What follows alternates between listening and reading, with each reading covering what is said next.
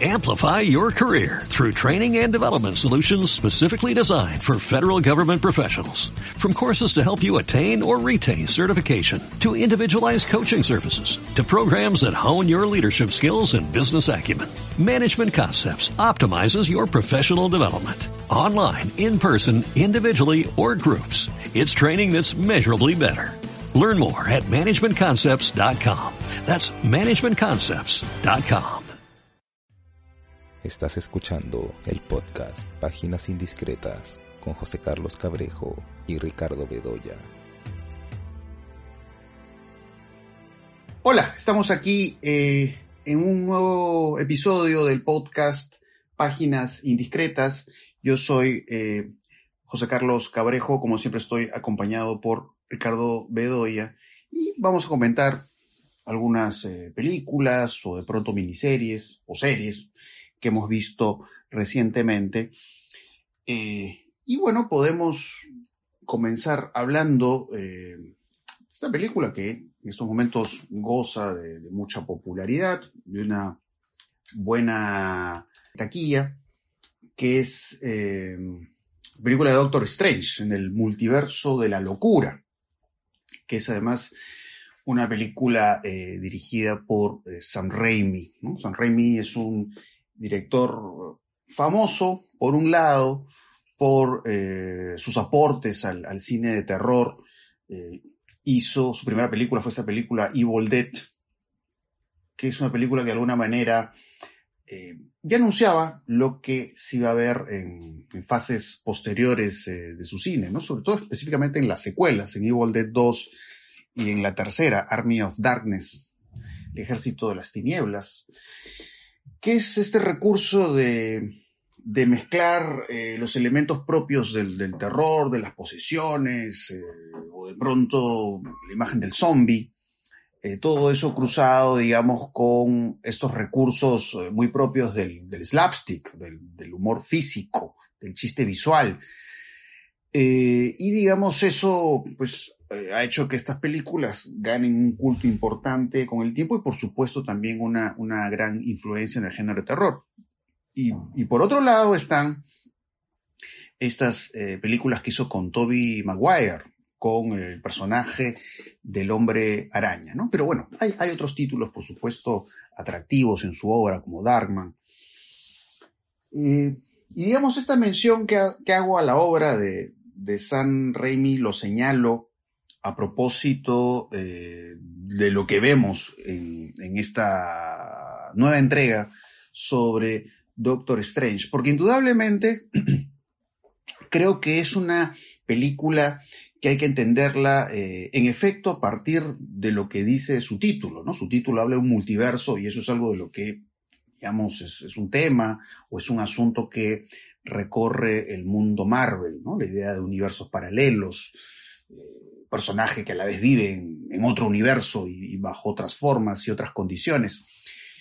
Eh, y de hecho que, claro, podríamos hablar eh, de las conexiones que podemos hallar en esta película, pues con lo que hemos visto en las películas de Avengers, eh, o las conexiones que puede tener con series como WandaVision. Indudablemente que eso que se puede esperar de una película de Marvel, pues lo vamos a encontrar aquí pero creo que esta idea del multiverso de la locura, eh, creo que habría que tomárselo en serio.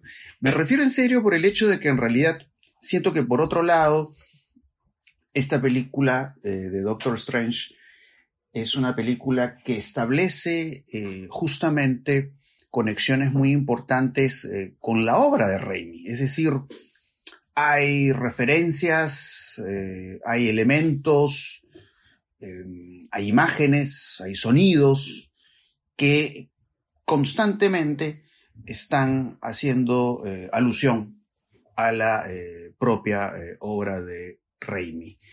Em, por un lado, pues los cameos, no voy a decir cuáles son, porque eso sería un spoiler, pero digamos por ahí que encontramos alguna aparición especial que tiene que ver directamente con el eh, mundo de Evil Dead.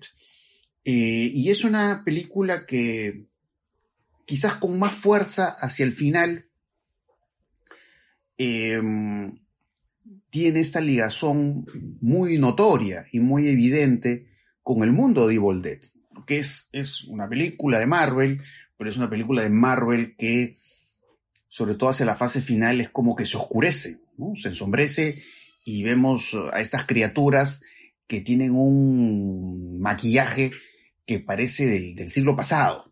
Es decir, hay, cierta estética en la película que tiene que ver, por supuesto, con el terror, pero un terror de otros tiempos, un terror de otra época. Y es como que en la película no hay, digamos, reparos en jugar con una estética que, se pueda ver falsa, vamos a decir.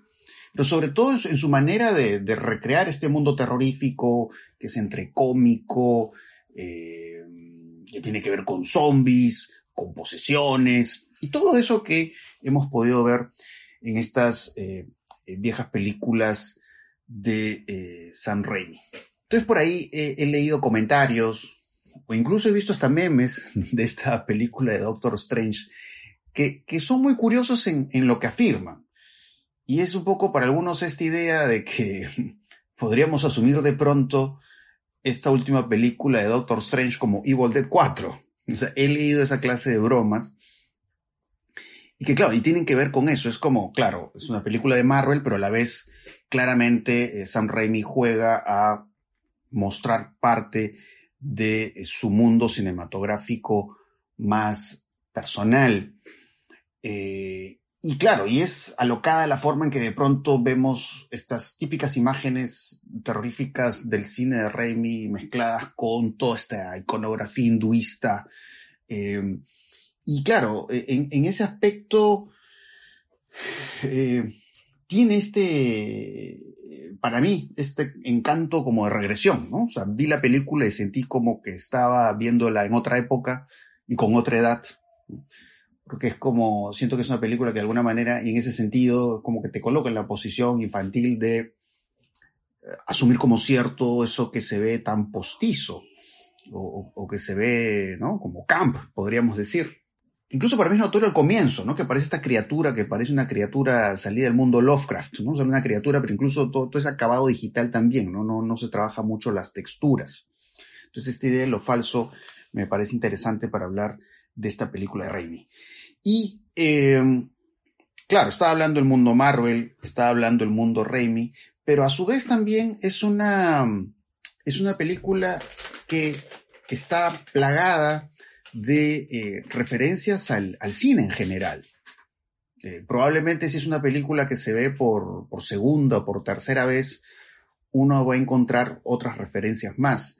De hecho, que me llamó la atención eh, toda esta secuencia en Doctor Strange, que es cuando, claro, entra a un universo paralelo, y, y, que es un universo paralelo que sí tiene como un aire surreal, eh, aparecen estos personajes con sombrero que parecen salidos de alguna pintura de Magritte.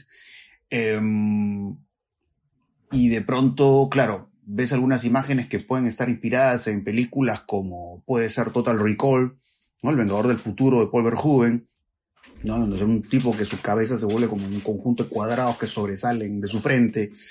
Eh, o esta secuencia que eh, personaje la bruja escarlata le quita los labios un personaje, ¿no? que me hizo recordar claramente, incluso por la composición de la imagen, esa famosa secuencia de un perro andaluz de Buñuel, ¿no? la mujer lo mira y desaparecen los labios de este personaje. Entonces, hay la idea del, del, mundo cinematográfico en general o de la historia del cine y, que eso como él lo convierte en un insumo para adaptarlo a, digamos, a la ficción eh, de esta nueva película de Doctor Strange. Entonces, me pareció una película con un espíritu muy metacinematográfico y a su vez, pues, con un espíritu infantil, ¿no? Bueno, Sam Raimi ya es, ya es un director eh, entrado en años, pero sentí eso, sentí eso, sentí ese, ese entusiasmo infantil, ¿no? De alguna manera hacer una película de gran presupuesto que hace un poco al estilo de eh, la primera Dead, ¿no? Que la hizo creo cuando tenía 18 años. Em, entonces eso, ¿no? Es, una película mm, que sí yo podría decir que, la disfruté como cinéfilo en el sentido que hay referencias aunque esas referencias yo no las sentí en un ánimo pedante, ¿no? Un poco en decir, mira cuánto sé de cine, sino más bien en el sentido de cómo él va cogiendo elementos de distintas películas y se apropia de ellas y las inserta en este mundo, pues que tiene em, su propia eh, lógica. Eh, entonces, un poco, no sé, esas son las primeras ideas que tengo de Doctor Strange. No sé a ti qué te pareció o cuáles son en general tus apreciaciones de esta última película de Sam Raimi. A ver, em, yo creo que tengo menos entusiasmo que tú por la película. Eh, estando de acuerdo con tu, con tu, digamos, con tu descripción, con, con, con tu, ¿no? con el análisis que has hecho. Em, a ver, pienso que eh, siendo una película Marvel, eh, en realidad se distancia un poco de lo que es el estándar Marvel, ¿no? Hay, hay como un lado juguetón, lúdico, que a mí me comenzó entusiasmando, ¿no? Eh, sobre todo con las dos primeras o tres primeras secuencias, ¿no? Cuando vemos que encontramos a, al Doctor Strange corriendo, escapando con la chica, ¿no? Con, con esta chica Chávez. Eh, y luego, cuando se enfrenta en las calles de Nueva York con el monstruo este, con este pulpo gigante, ¿no? Que tiene el ojo este poderoso. Y luego se le añade este personaje asiático, ¿no? Que es un especialista, que también es un Mao y que es un especialista en artes marciales. Creo que ese combate me dio expectativas sobre lo que venía. ¿Y por qué ese combate? Porque sentí que Raimi estaba no jugando a la verosimilitud de Marvel, sino a esta especie de irrealismo de sus propias películas, ¿no? Eh, películas que tienen ese lado juguetón, infantil, de truco, ¿no? De, de, truco exagerado, ¿no?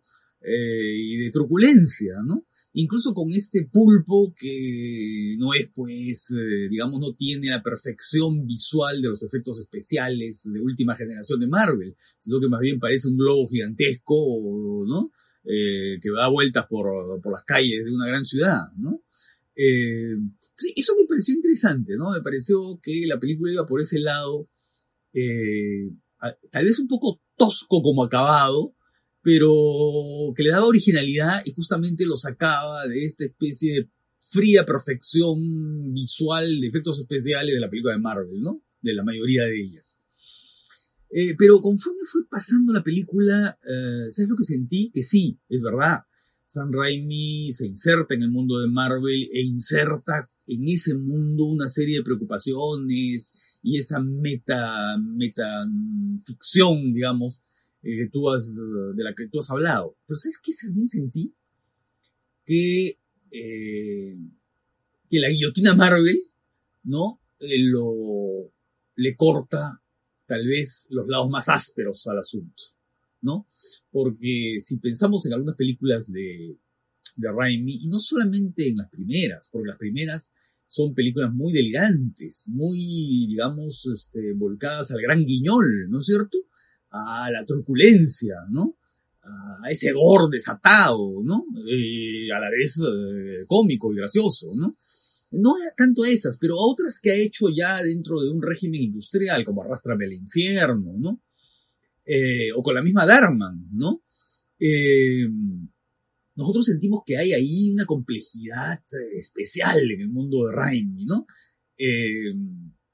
Es decir, hay, hay multiversos también en el mundo de Raimi, ¿no? Porque de pronto puede pasar de una película como Evil Dead a otra como Darman, ¿no?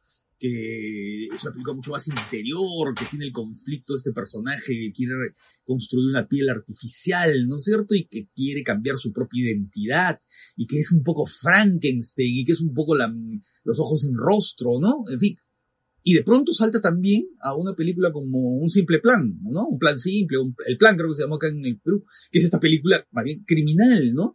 Que mm, tenía muchos puntos en común con, con, con Fargo. Pero en todos esos multiversos de Raimi, ¿no? Hay una aspereza que no siento acá, ¿no? Eh, por ejemplo, ¿no? En el momento en que, bueno, no quiero decir mucho, pero en fin, hay un personaje que regresa a la vida, ¿no? De un muerto que regresa a la vida, sí, a primera vista, eh, digamos, la escenografía es una escenografía que tiene un aire surreal, ¿no? Eh, parece sacada, pues no sé, de una imaginería Jean Cocteau, ¿no es cierto? De la sangre de un poeta o de, no sé, ¿no? ya. Eh, incluso el personaje, ¿no? Ese personaje con, no sé, con el rostro deformado, pues por, por el tiempo del sepulcro y por la, por, la tierra del sepulcro, ¿no? Pero ahí quedó.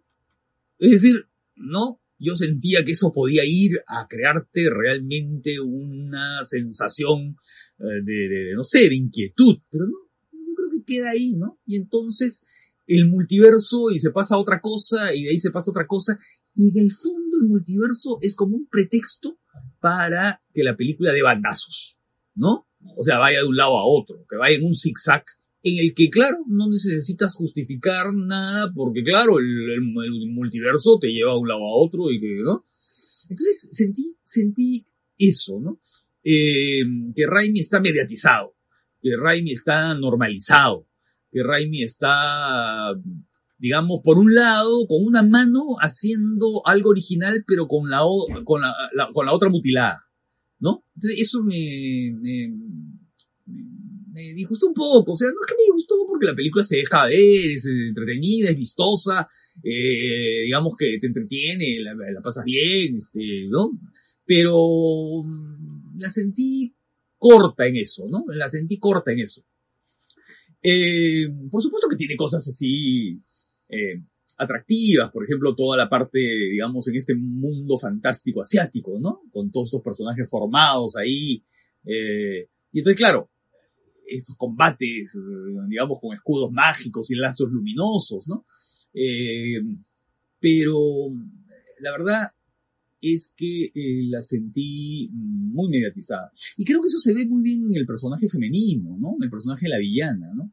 Cuando pasa de ser una villana muy clara, una villana llena de conflictos personales, ¿no? Pasa a ser madre sufrida y después genio del mal y luego bruja escarlata y en realidad puede ser cualquier otra cosa que se les ocurra a los guionistas, ¿no? Porque claro, el asunto de los multiversos te puede llevar a 5 o 10 multiversos que son 5 o 10 este, zigzags, eh, que, ¿no es cierto?, que sigue la ruta de la película, ¿no? Entonces, eso, eso me pareció que eh, me bajó el interés, en verdad, en la película. Eh, en fin, disfruté de los pases mágicos digamos, y de las escenografías fantásticas y de los guiños a las películas, pero me pareció en líneas generales muy estándar. ¿ah? Eh, eh, me parece un combo, un combo eh, un poco incoherente, ¿no? Aunque creo que a los fans no les importa eso, ¿no? Aunque capaz no. Aunque capaz los fans más bien sienten que esta película sea extraña, ¿no? Y no la acepten como otras, ¿no? Claro. Bueno, eso último que dices es muy interesante porque, de hecho, que digamos, he leído diversos comentarios sobre la película en redes sociales. Eh, entonces, eh, digamos, eh, sí, hay gente que le ha gustado mucho y otros no. porque, digamos, en estos puentes que establece Raimi con, con su cine, con su pasado cinematográfico, de pronto, claro, parte de esas referencias, claro, cierto público la puede entender, pero otro no. Otro lo ve como una cosa accesoria, ¿no? Eh, y, o ven con sorpresa este giro terrorífico y artificioso que se ve hacia el final.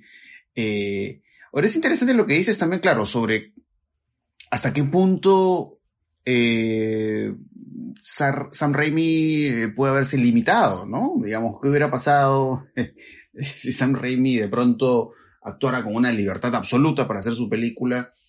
Y si estaríamos hablando de una película quizás con algunas otras características.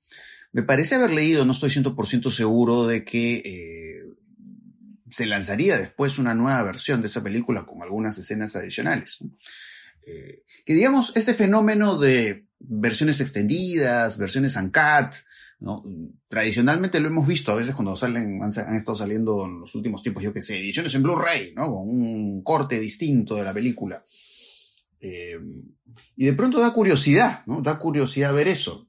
Eh, si de pronto en alguna nueva versión que de repente podría estar disponible en alguna plataforma de streaming, de pronto pues eh, pueden, pueden verse otros ángulos de la película. Porque al final, bueno, de alguna manera es como ver otra película, prácticamente, cuando vemos estos otros cortes o vemos estas escenas adicionales. Entonces sí, pues, ¿no? Hay, hay, un, hay un tema de, de multiversos, vamos a decir, y creo que eso está bastante claro. Y todo eso está empalmado, ¿no? Un poco, siento como empalmado un poco para eh, dejar eh, satisfecho al fan de Marvel, eh, pero también crear esta relación cómplice con el fan de Raimi, eh, o esta complicidad con un espectador que entienda pues todos estos insumos que él va usando, ¿no? Y va creando pues este eh, multiverso de la locura. Eh, pero quizás, claro, ¿no? Parte de, este, de esta estética eh, influenciada por el surrealismo, que creo que eso es muy evidente en, algunos pasajes de la, de la película. Quizás eso hizo que de pronto mi disfrute tenga que ver de esa manera, ¿no? Es como dejarse llevar, no buscar, digamos, eh, una justificación eh, particularmente racional de todas las cosas que se ven ahí, ¿no? Eh, es como que te metes ahí. casi iba a decir, casi iba, a usar la expresión de, de creo que eres de Scorsese, creo que, creo que fue Scorsese que habló del parque de diversiones cuando hablaba de las películas de Marvel. Aunque bueno, también podríamos decirle a Scorsese que bueno, en realidad eh, es una película de Marvel, pero es una película hecha de alguna manera en, en homenaje al, propio cine, ¿no? Pero también, digamos, a, a eso, ¿no? Es, esa, esa relación más inicial y primaria que tenemos con el cine. Y creo que esa lógica, bueno, te dejas llevar, ¿no? Por todo ese sacudón de imágenes y, y de colores y estos escenarios extravagantes y todo, todo este mundo enrarecido y a la vez frenético que eh, te va mostrando la película.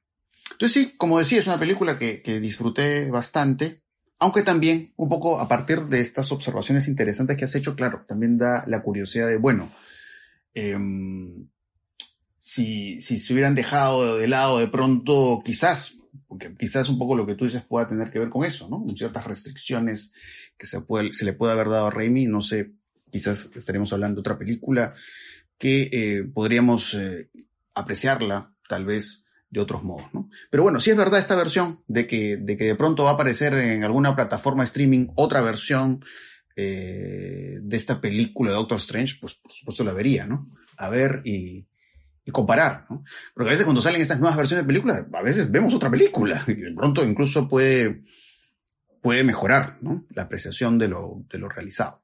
Pero bueno, esos son asuntos hipotéticos. Yo creo que son estándares, ¿no? Yo creo que son estándares, porque si tú te pones a pensar en algunas películas, por ejemplo, la de Zack Snyder, de zombies, ¿no? Eh, u otras, ¿no? Eh, esta nueva versión, por ejemplo, de, de Matanza de Texas, ¿no? Eh, Matanza sin igual, de, Texas Chainsaw Massacre, no es el que para Netflix, ¿no? Eh, tú sientes que son películas que van a extremos, ¿no? O sea, que, que, son mucho más explícitas, en, tanto en el horror como en, el, digamos, en la violencia y en, muchas otras cosas, ¿no? Entonces sospecho que, claro, hay un estándar Marvel que te dice hasta ahí nomás, ¿no? No puedes ir más allá, ¿no? No puedes ir más allá. Eh, bueno, pero sí hay una versión para, para, para streaming alternativa, de ser interesante, por supuesto. Aunque sospecho, sospecho, sospecho que Marvel este, cuida muy bien su imagen, ¿no? Sí, porque, digamos, hay algunas imágenes, de hecho, como que tienen cierta crudeza, ¿no? ¿Te acuerdas esta imagen de la película que es como un ojo que cae, ¿no? Sí, sí, sí. Y, se ve, digamos, toda la, literal el ojo, ¿no? De manera muy gráfica. Eh, pero claro, ¿qué tanto de esta posible dimensión explícita ¿no? que puede haber en todo lo que se ha grabado de esa película podría estar disponible, pues, no sé, en Disney Plus? Yo lo dudo. Sí, sí, no. no creo. Yo lo dudo mucho. Mm. Y no creo que se lancen a lanzar de pronto, bueno, ya para adultos, una versión en Blu-ray. Sí. No, no creo. Eh, entonces, más bien igual, en comparación a otras películas de Marvel, creo que lo que está claro en esta película es que Raimi, eh, más allá de las limitaciones mayores o menores que le pueda, eh, le puedan poner, eh, digamos, deja muy en claro que, digamos, hay una forma de él de, hacer las cosas, de, poner su estilo, de poner su mundo, ¿no? Y, creo que eso distingue a la película de otras películas de Marvel, que es un poco también lo que yo he sentido cuando he visto películas de James Gunn, ¿no? Es decir, veo Guardianes de la Galaxia y digo, esto no es como cualquier película de Marvel. Em, y creo que es una de las cosas. Que se pueden decir a favor de esta película, más allá de, lo que pueda gustarnos eh, la película, mucho o poco. Pero sí, creo que es una película que, eh, más allá de, nuestro entusiasmo o nuestra falta de entusiasmo, eh, es muy personal a pesar de todo. A pesar de restricciones, exigencias y, bueno, toda esta suerte de molde que se puede pedir para eh, las películas de Marvel, lo cual evidentemente es algo como previsible. ¿Qué más has visto? ¿Qué más he visto? Bueno, estuve viendo esta miniserie documental Conversaciones con Asesinos, las cintas de John Wayne Gacy. Y bueno, ya en realidad en varias oportunidades hemos conversado sobre estas producciones documentales de Netflix, que bueno, a ver, eh, son interesantes, son atractivas por las imágenes de archivo, por la construcción de los personajes, ¿no? Son personajes que han existido, pero digamos cómo, cómo van construyendo el perfil de estos asesinos en serie, ¿no? Y uno siempre encuentra cosas interesantes en Netflix. Es verdad que todo el trabajo de edición, eh, la manera en que te van contando la información, cómo utilizan, yo qué sé, los planos de detalle para reproducir lo que hizo el criminal. Digamos, en ese sentido es como que visualmente este tipo de producciones son como igualitas. Entonces, digamos, eso que es igualito, indudablemente lo vamos a ver en esta miniserie documental que tiene tres episodios. Pero eso no quita que sea pues eh, una miniserie bastante atractiva, porque es realmente eh, la, forma en que van perfilando a John Wayne Gacy es, un personaje absolutamente inquietante.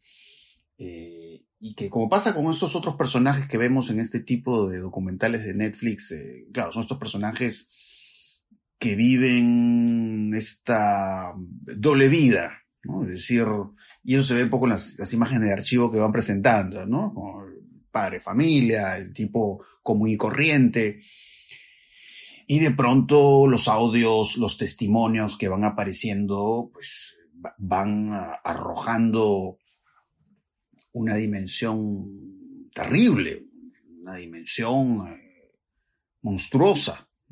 Eso, por supuesto, también lo hemos visto en la ficción. Y algo de eso creo que hemos conversado en el episodio anterior, cuando hablamos de la familia, ¿no? Cuando hemos hablado de una historia violenta de Cronenberg, o cuando hemos hablado de Terciopelo Azul de David Lynch, ¿no?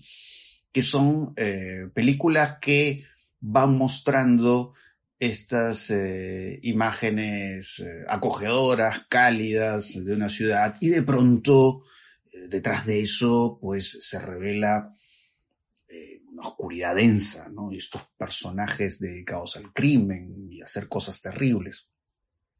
Algo de esa doblez están en estos documentales, aunque sin la gracia, por supuesto, que te pueden ofrecer directores como David Lynch o David Cronenberg. Eh, más allá de que, bueno, estamos hablando en esos casos de películas de ficción. Em, pero, digamos, hay, una secuencia que se me quedó muy grabada del primer episodio, que es del tipo este que, relata un evento particular em, con John Wayne Gacy, que es absolutamente inquietante, ¿no? Porque es como personaje lúdico en su sadismo. ¿no? Y, por otro lado, claro, él relata esto de las bromas que le hace, ¿no? Como que va a agredirlo físico o sexualmente y no lo hace, pero parece que lo va a volver a hacer. Y, vemos eh, este, este primer plano de este personaje entrevistado que, sufre, sufre, digamos, al recordar todo eso, y a la vez nosotros sentimos de alguna manera la tensión eh, por la que ha pasado, pues, eh, este hombre. Eh, entonces eso, ¿no? Es como, como, es, como tipo documental que va escarbando, escarbando y, va, va, descubriendo, va revelando algo que es cada vez más terrible. Claro. Un poco he recordado cuando tú estabas diciendo lo que has dicho, estaba recordando la frase famosa de Hitchcock, ¿no? Cuanto mejor es el malo, mejor es la película. Eh, y claro, y estas películas se construyen sobre el personaje el personaje que resulta ah, absolutamente perverso, ¿no? Y entonces, claro, es, digamos, a mayor perversidad, mayor interés, digamos, de la película, ¿no? Porque justamente las películas se plantean como procesos de descubrimiento y entonces lo que va descubriendo es terrible, pues, ¿no es cierto? Y no solamente vas descubriendo al personaje, sino que vas descubriendo su entorno, ¿no? Y en el entorno descubres que, claro, hay cosas que son no tan funcionales como lo que la sociedad quiere mostrar, ¿no? Y si comienzas a escarbar un poco vas a encontrar un sótano lleno de cosas sorprendentes, absolutamente sorprendentes, ¿no? Y claro, y entonces cuanto más eh, eh, pasmo te cause esto, cuanto más, eh, no sé, incredulidad te cause el poder de este tipo de haber hecho estas cosas tan terribles, ¿no es cierto? la película pues adquiere otra dimensión. Pero, y te olvidas un poco del tratamiento, ¿no? Porque el tratamiento es simplemente esta especie de sucesión de testimonios, ¿no? Em, que casi nunca son contradictorios, además, ¿no? Porque no hay que exista mucha oposición, sino que es más bien como un efecto rachomón, ¿no? Es decir, cada uno va dando una opinión a partir de la perspectiva en que, ¿no? Eh, contempló los hechos o conoció el personaje o vio las circunstancias de ese momento, ¿no? Y entonces, claro, se va armando el rompecabezas, un rompecabezas que suele además ser muy largo para armar, ¿no? Porque la cosa se va estirando, se va estirando, se va estirando. Eh, y entonces eh, eso, ¿no? Y claro, ahora que, hablabas me acordé de una película que, que, que, que yo vi, ¿no? Porque también la de John Wayne me, vi los tres episodios, claro, y porque no puedes dejar de verlos, digamos, porque quieres ver qué, qué, más hay aquí, ¿no es cierto? ¿Qué, más descubres? ¿qué, qué, otro, ¿Qué otra fosa hay acá, ¿no? es ¿Cierto? ¿Qué, más se va a encontrar debajo, ¿no? Eh, Vi otro documental eh, que es este documental sobre Marilyn Monroe, ¿no? Eh, que también está en Netflix, que es El misterio de Marilyn Monroe, las cintas inéditas, ¿no? Eh, y claro, ¿qué cosas son? Son unas cintas, unas grabaciones, ¿no? Que se supone que un investigador, un estudioso de, la vida de Marilyn y sobre todo de la muerte de Marilyn, fue, digamos, juntando a lo largo de los años y recién las, las, las, muestra, ¿no? Entonces vas escuchando opiniones, grabaciones, eh, testimonios de gente que vio a Marilyn en sus últimas horas y qué sé yo. Eh, pero lo curioso es que, eh, claro, un poco la película se inserta dentro de una idea, de una teoría de la conspiración, ¿no? Porque que es una cosa que se dice hace mucho tiempo, ¿no es cierto? Que la muerte de Marilyn fue causada por circunstancias ah, externas y vinculadas con dos hombres muy poderosos en los Estados Unidos. No voy a decir quiénes son, porque puede que algunos eh, eh, seguidores del podcast no sepan, ¿no? Y que lo descubran viéndola, ¿no? Eh, dos hombres muy poderosos en ese momento, ¿no? y que entonces, claro, había mil intereses entreverados aquí, ¿no? Que le convenían, digamos, les convenía que Marilyn desaparezca y nos, no hable, no siga hablando, ¿no? Porque ya había comenzado a hablar algunas cosas inconvenientes, inconvenientes para el poder, ¿no? Eh, y entonces, claro, entonces, claro, es interesante porque te va revelando algunas, eh, algunos testimonios que son bien interesantes, por ejemplo, el testimonio de Peter Lawford, ¿no? Este famoso actor, miembro del clan Sinatra, ¿no? Que fue muy cercano, ¿no? A ellos. Eh, pero por otro lado, todo esto se inserta dentro de un montón de sospechas y de dudas y de insinuaciones, de complots y de qué sé yo, eh, que, digamos, que siguen echando, digamos, sombras en el fondo a lo que es la figura luminosa de Marilyn, ¿no es cierto? Entonces, claro, eh, yo creo que a Marilyn en los 60 años de su muerte hay que recordarla más bien viendo una de dos Adanes y no sé, este, los caballeros la prefieren rubias y vas a stop, ¿no es cierto? Y verla ahí vital y viva, ¿no? Y en estas especulaciones eh, sobre la muerte que, que en verdad no, este, no sé, sí, se asimilan a toda esta onda de este, medias verdades, fake news, teorías de no sé qué, ¿no? los Illuminati, no sé qué. Es casi hago un spoiler de sí, sí, sí, sí. No, no, no hay nada de Illuminati, ¿sabes? no hay nada de Illuminati acá, es otra cosa. Pero digo, ah, hablando de, ¿no? De las teorías de conspiración que, que están de moda.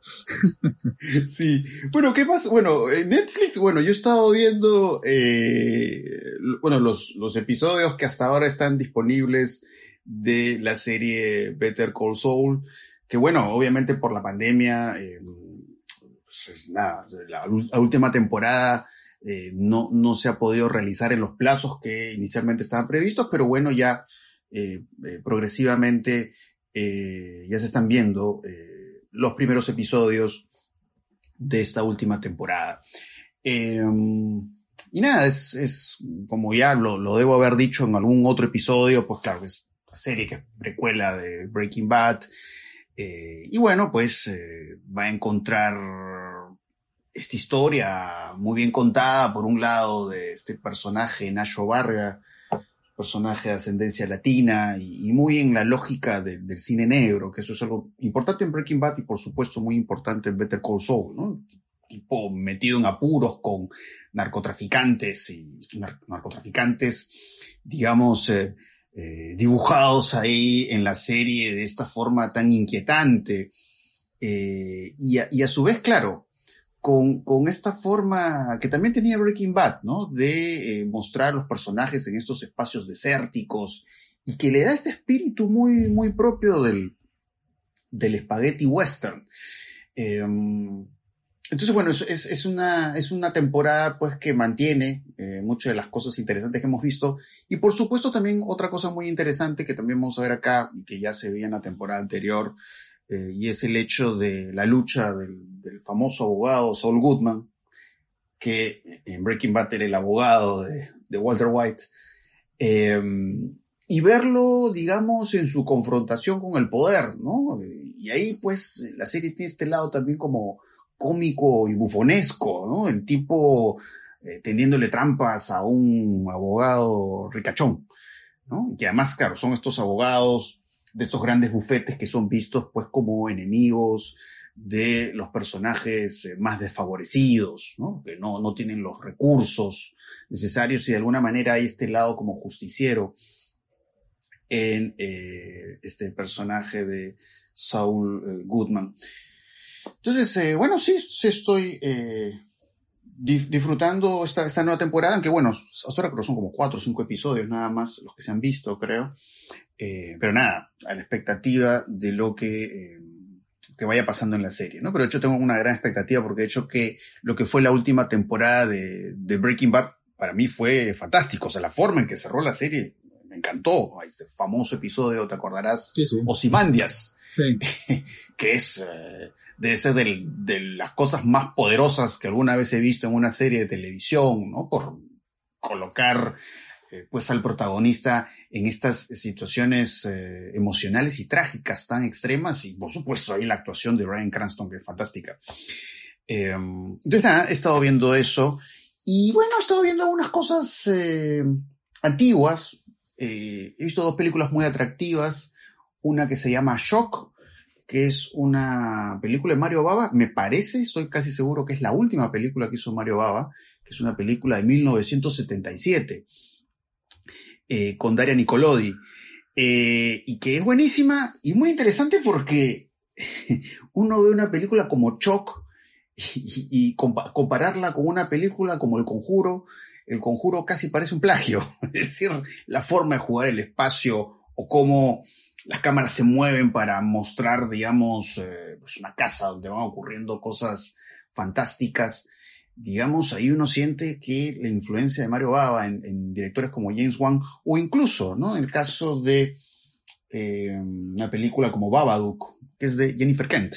Eh, en el caso de Babadook también, ¿no? Un poco ese conflicto familiar que está en Babadook también lo encuentras en Shock. Entonces, eh, para mí fue sorprendente, ¿no? Ver la película y de alguna manera, a pesar que es una película del 77, sentí que estaba viendo algo muy presente. Eh, entonces, nada, Mario Bava es un, es, un cineasta, creo, muy importante a considerar, ¿no? De- en cuanto a su legado y en cuanto a las marcas que ha dejado en el cine contemporáneo. Y otra película que he visto es una película de 1974 que se llama eh, El perfume de la mujer de negro, de Francesco Barilli, que es un yalo rarísimo. Es, es un yalo atípico. Porque, digamos, eh, un género como el yalo, claro, son películas que juegan un poco con ciertas ambigüedades, es cierto. Un poco de pronto coloca personajes que están un poco en la frontera entre lo, lo, lo que podría ser real o podría ser algo soñado o imaginado. Eh, pero digamos, en los yalos normalmente al final todo se deja muy en claro, ¿no? Es decir, se explica claramente por qué hemos visto lo que hemos visto, ¿no? Es un poco como cuando, como cuando vemos eh, el final de Psicosis, ¿no? Que hay alguien que lo este explica todo. y lo explica todo, ¿no? Entonces, eh, nada se deja al azar, todo es muy claro. eh, pero más bien, esta película de Barili es como un. es- es un puzzle film, es una película rompecabezas, es decir, no todo es muy claro, eh, todo es ambiguo. Y es como una película que tú tienes que ir hilando lo que ves en una escena con una escena interior para, de alguna manera, tratar de, por lo menos, hacer una interpretación de lo que está pasando. Y claro, es, es una película que juega con, digamos, con una atmósfera como mágica. Es una atmósfera mágica por la forma en que trabaja los colores. eh, que claro, sí, recuerda a los Yalos, aunque ahí nuevamente regreso a Hitchcock, porque hay, hay cosas muy Hitchcockianas en la película, en el trabajo de los, los filtros de color, ¿no? Estas, luces verdes como las que aparecen en, en Vértigo, por ejemplo. Entonces, un poco todo el trabajo de iluminación te va metiendo en este mundo que no sabes si lo que ves ahí realmente está ocurriendo o es algo que está alucinando la protagonista, que es interpretada por Mimsy Farmer, eh, y también la aparición de animales disecados, lo cual también recuerda a Hitchcock, específicamente a Psicosis, pero de pronto aparece en la película como una intertextualidad muy singular, hacen referencias a, a Alicia en el País de las Maravillas, lo cual reafirma, digamos, esta idea de este terreno fantástico que no sabemos si es algo que realmente fantástico en la película o es algo alucinatorio o de pronto también como pasa en Hitchcock es algo montado por algún personaje o un grupo de personajes. Eh, y en ese sentido me pareció una película eh, sumamente atractiva. No es una película tan popular, hay, otros yalos que son más populares, pero pues yo la recomendaría, ¿no? Les recomendaría que vean esta película, pues una película muy singular. Eh, sí, bueno, todos esos diálogos siempre son interesantes, ¿no? Es, Sí. un- es una vertiente ahí del cine italiano especialmente atractiva, ¿no? Sí, sí, sí, sí, sí. Bueno, todas estas vertientes son bien, bien interesantes. Todas las vertientes del cine italiano de esa época son, son bien, bien atractivas. Tal vez la menos interesante de eso sea la- las películas picarescas, ¿no? Eh, así con softcore, ¿no? Que, que ya eran más convencionales y más seriadas, ¿no? Pero... La- las, las comedias sexy a la italiana. La comedia sexy italiana, ¿no? Y sí, pues son más, eh, digamos, eh, son más en serie, ¿no? Eh, pero claro, el western italiano, el, el giallo, las películas de forzudos, las, las- ¿no? Los peplums, ¿no? Sí. Creo que son, son de lo más interesantes. Y por supuesto la comedia italiana, ¿no? Que ya esa es otro, otra cosa. eso es- Claro, ¿no? es otra cosa. es otra cosa, ¿no? La comedia la italiana, ¿no? La Sí. comedia de Monicelli, Comencini, en fin, Risi, ¿no? Eh, Sí. Scola, ¿no? Y, y escritas Sí. por ahí Scarpelli, ¿no? Que eran los guionistas, los guionistas principales ahí, ¿no? Había muchos, pero ahí Scarpelli creo que son especialmente interesantes. Sí. No he visto, no he explorado mucho, por ejemplo, la comedia sexy la italiana, aunque sí he visto algunas, algunas dirigidas por, curiosamente, por directores como Lucio Fulci, ¿no? Sí, Lucio sí, claro. Director asociado al terror, pero hizo también, Eran todo terreno, Eh, pues ahí, ¿no? sí, porque él ha hecho westerns y ha hecho también comedia Terror y sexy la todo, italiana. claro, sí. Sí, sí, sí. Eh, curiosamente, alguna vez que he visto comedias sexys a la italiana, digamos, he encontrado, bueno, por un lado son películas que me parecen como eh, precursoras de este tipo de, de comedia, de contenido sexual tipo Porky. No sé si te acuerdas que estas películas eran muy populares en Sí, los años claro, 80. claro, algo- alguna vez he visto comedias sexys a la italiana y digo, esto, esto, que veo acá, creo que lo han copiado de acá. Sí, O sea, sí, la forma claro. de, No, bueno, de y- mostrar los cuerpos femeninos y el tipo de humor con estos elementos boyerísticos. Eh, y la, el, Entonces- el ando busante como el supermacho, pues, ¿no? El supermacho, que, claro. Eh, no, y además, por, por supuesto, las comedias argentinas que se hicieron, ¿no? Eh, estas comedias con, Con Olmedo, Con Porcel. Olmedo, Porcel, ¿no? Claro, también tiene un poco su origen ahí, ¿no? Sí, sí, sí. Eh, lo curioso es que sí, bueno, en, al menos en el caso de algunas comedias sexy a la italiana que he visto, de repente en lo que sí coincide con unos yalos, bueno, yo prefiero los yalos porque, bueno, los yalos evidentemente No, es otro nivel, ¿no? es, es otro nivel cinematográfico, básicamente porque muchos directores pues han, han realmente tenido una preocupación por trabajar un estilo, Claro. crear un clima especial. Claro. Eh, y eso no lo he visto, lo poco que he visto de comedia la italiana no lo he encontrado, pero sí he encontrado de pronto ciertas coincidencias con lo que he visto en Yalo, que es un poco de pronto el retrato de, de ciertos eh, personajes eh, femeninos, que es un poco esta idea de la sexualidad, ¿no? A veces eh, cuando he visto algunos Yalos vemos personajes femeninos que un poco, por un lado, proyectan esta imagen de mujeres eh, elegantes o mujeres eh, de vida más convencional y de pronto lo que hace el Yalo es aflorar este lado sexual, ¿no? Sí, Que sí. Se, se impone de una manera imponente y ahí es donde vemos la magia de estos directores, pues, para crear, ¿no? Est- Esta, esta, esta sensualidad, ¿no? Pero a la vez, eh, estos personajes femeninos que juegan con ese lado reprimido, ¿no? Y curiosamente, claro, eso lo he visto también en algunas eh, comedias sexy a la italiana, ¿no? Algunas que he visto con Edwidge eh, Pero, Fenech, ¿no? claro, pero ahí se, pretora, ¿no? Claro, pero ahí se voltea la cosa, ¿no? Porque en las películas, en los diálogos, la mujer es muy importante, ¿no? La mujer tiene una complejidad particular, la fantasía femenina, ¿no? Eh, en cambio, en lo otro hay como una inversión de eso, ¿no? Ahí, este, que importa es el homo erótico supermacho, ¿no? Claro. Eh, Lando Busanca, ¿no? Eh, y lo otro son adornos, ¿no? Adornos boyeristas, ¿no? Sí, Ah, sí, claro. claro, porque hay eso, ¿no? Claro. La, la cámara que se rodea, Sí, claro. los muslos, los senos. en los senos, mira, se bañan o hacen cualquier cosa, ¿no? O sea, Sí, sí, claro. En cambio, en el Yalo, no, en el Yalo, ahí, claro, hay toda una presión sobre el personaje femenino, pero el personaje femenino está, no sé, tiene un poder especial, ¿no? Sí, porque es como que es un género que se sumerge en el personaje femenino, Claro, en, en claro, su en fantasía, en su claro, deseo. claro, claro. eh, ¿Qué es lo y, sobre todo pues, con, con estos también? elementos pues como góticos que a veces el Claro. y eso es lo que lo hace tan atractivo al género. ¿Qué es lo que pasaba con el cine negro también, ¿no es cierto? Esas mm, fan fatal del cine negro, esas mujeres este, terribles, amantes religiosas del cine negro, que en realidad son el cuerpo de la película, ¿no? Porque los hombres siempre son débiles, siempre son, ¿no? Pero la, pero la fuerza que tienen estos personajes, no sé, una Bárbara Stanwyck, ¿no? Eh, eh, pues es formidable, ¿no? Sí. Yo siempre, siempre, siempre se me queda eh, en la cabeza las imágenes de Burr Lancaster creadas por Siotback en Claro, sus claro, películas claro, negras, ¿no? claro, claro. Eh, y ver, no sé, a ¿no? ¿no? O sea. Esta imagen poderosa, ¿te acordarás eh, de una de las películas de Shotman esta donde entra, entra Burr Lancaster y la ve en la cama? Que es una imagen muy simple, Sí. pero es cómo ella está echada y cómo mira y cómo sonríe. Eh, y eso, ¿no? Ves a este tipo grandulón, fornido y a la vez tan frágil. Frágil, ¿no? claro. Y eso es Y interesantísimo. tiene una fortaleza muy especial, ¿no? Muy especial. Sí, sí, sí, sí, sí. Eh, No, sí, claro. Pero yo creo que, ¿sabes lo que pasó? Creo que el cine italiano eh, mantiene esa vitalidad industrial hasta, yo diría que comienzo los 70, pero ahí comienza una decadencia, ¿no? Una decadencia que tiene vinculación con la presencia cada vez más fuerte de la televisión, Sí. y luego ya, por supuesto, luego a fines de los 70, comienzos de los 80, ya con la televisión de, de Berlusconi, ¿no? Ya liquida, el, ¿no es cierto?, esa fuerza industrial que tenía el cine, italiano, ¿no?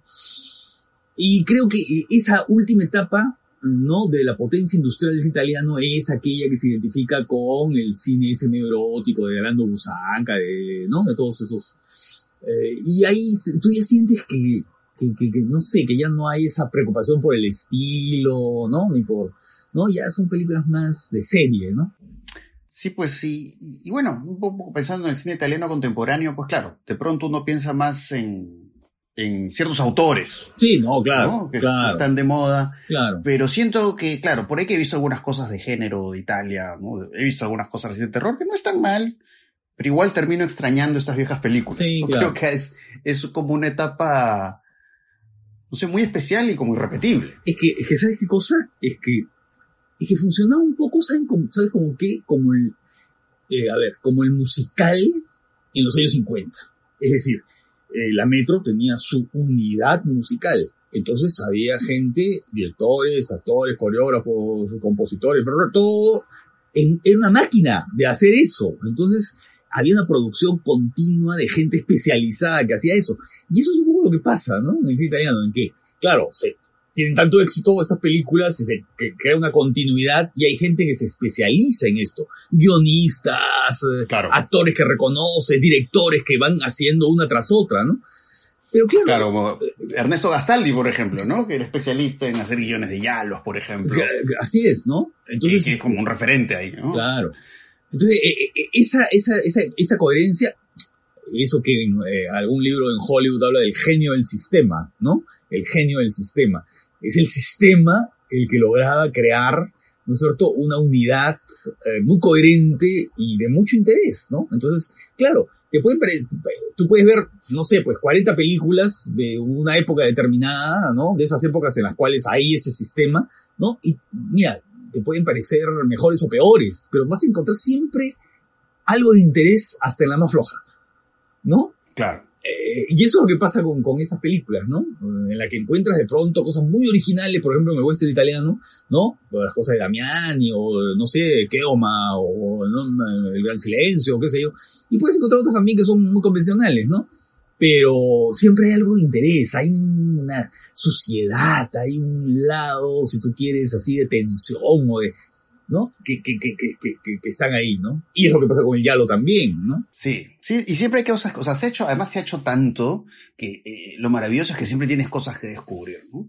Y, y a veces pasa que, claro, ya puede, un género lo puedes explorar hasta la saciedad, pero puedes tener otro género ahí por explorar, ¿no? Y de hecho que a mí me encantaría explorar más los peplums, por ejemplo. Claro. Eh, y bueno, en el caso del Spaghetti Western, que están los, los, las películas canónicas, eh, los directores canónicos, pero puedes seguir descubriendo más y más y más. Eh, Lo que pasa es que los peplos a veces es medio complicado, porque ¿sabes qué? Alteran muchas de las ediciones que hay de los peplums, eh, están con el formato alterado, ¿no? Eh, entonces es un lío, ¿no? No, no, no han tenido unas... Hay algunas películas que sí han tenido ediciones interesantes, ¿no? Pero por ejemplo las legiones de Cleopatra, ¿no? Las películas de Cotajavi, eh, Hércules, la conquista de la Atlántida, todas esas películas son interesantísimas, ¿no? Sí, sí, sí, sí. Pero sí, sí, es un mar de descubrimiento. Así que bueno, ya hemos hablado del cine del presente, series del presente, y también hemos hablado del pasado. ¿no? Y eso es lo bueno, ¿no? Sí, sí. Ahora con las, las plataformas y todo eso, pues como que ahí cada vez uno tiene más acceso, ¿no? A, a cosas, bueno, no solo recientes, sino antiguas. Y nada, eso, ¿no? Creo que eso es maravilloso, ¿no? Poder explorar la historia del cine y películas ocultas, desconocidas. ¿no? Y uno se lleva, pues, ahí unas grandes sorpresas, ¿no? Y creo que por eso también es importante un podcast como este, ¿no? Poder compartir con quienes nos escuchan nuestros descubrimientos o redescubrimientos. Eso es algo muy interesante. Eh, así que bueno, espero que hayan disfrutado mucho este episodio y ya nos estaremos escuchando en otra oportunidad.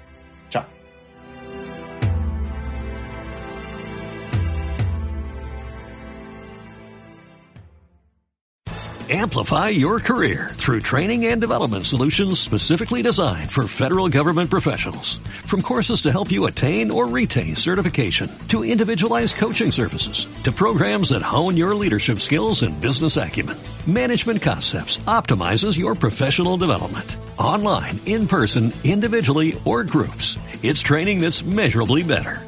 Learn more at managementconcepts.com. That's managementconcepts.com.